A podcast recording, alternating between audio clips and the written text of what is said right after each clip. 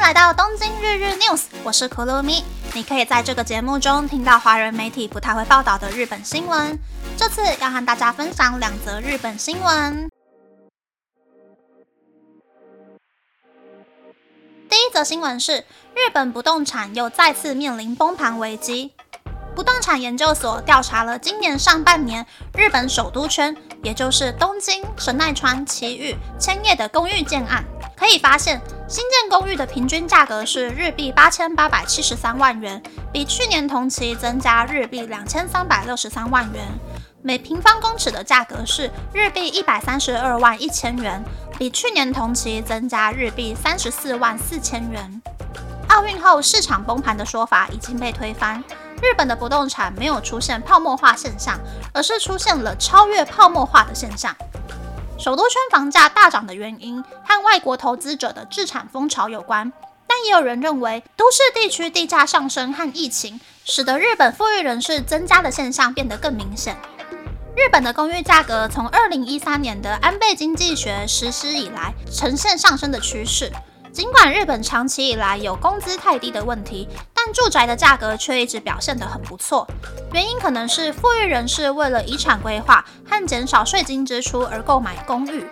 因为日本对于现金征收的遗产税，比起土地、房屋的遗产税还要高出许多。如果将现金投资到出租公寓上，要上缴的税金就会变得很低。有些不动产业者甚至用股票的概念推出，将整栋出租公寓的价值分配成好几个日币两百万元的份额之后出售。当持有人想要分配遗产的时候，只要将份额分配给继承人，就能让每一个继承人公平地获得相对应的遗产。但这种出租公寓的增加，反而压缩了普通人购买公寓的可能性。就算为了增加每个人能购买公寓的可能性而建造更多的公寓，也不是最好的解决方法，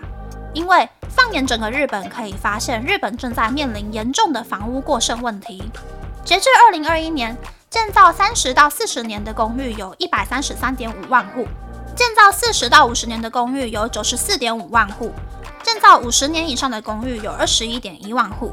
而推算到二零四一年，建造五十年以上的公寓将会达到两百五十万户。当老旧公寓越来越多时，买家就会更难买到自己心仪的物件。第二则新闻是日本网络人口扩大，随着日常生活使用网络的机会增加，使用网络的人口也迅速增加。根据日本总务省在五月公布的通信利用动向调查，可以发现，去年为止，在日本一年中至少使用过一次网络的人口比例，也就是所谓的网络普及率，是百分之八十四点九，换算成人数大约是一亿一百六十八万人。有许多人会认为只有八成还不算多，但是十三到六十四岁的网络普及率高达九成，六岁到十二岁的网络普及率也有八成。然而，五十岁以及六十五岁以上的网络普及率则逐渐下降。网络普及率下降的年龄层，可能是因为和视力、听力下降。或是觉得网络的资讯过多，无法消化那么大的资讯量，所以觉得不需要网络。而五十岁以下和六十岁以上的人之间，网络普及率出现明显差异的原因就在于，五十岁以下的人在工作中使用网络的机会增加，这些人在退休之后往往会持续使用网络。因此，随着日本的人口高龄化，今后网络普及率将会越来越高。也许过几年。网络是年轻人在用的，这种想法将会成为过去式。以上是这次和大家分享的两则新闻。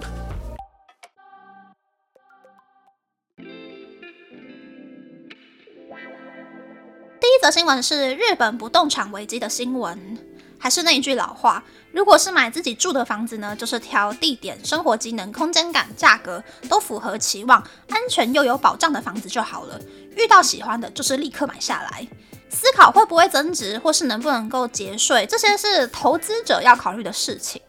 我是觉得，与其提心吊胆，每天睡前都还在想说我的房子会不会掉价，那倒不如就买一间待在里面宅一天，心情还是很踏实的避风港。房子的心理价值才会高于市值价值，对吧？第二则新闻是网络普及率扩大的新闻。嗯。东京的大公司呢，的确啦，老人家也是要会用网络，而且还要就是立刻的做出投影片啊，或是表格，不然的话遇到紧急会议搞不出资料的话，就会开天窗。台湾的话，我觉得比起电脑，会用手机的老人家好像更多吧。那个 Pokemon Go 的阿公，台湾的网络普及率跟手机普及率应该是成正比的吧？大家觉得怎样呢？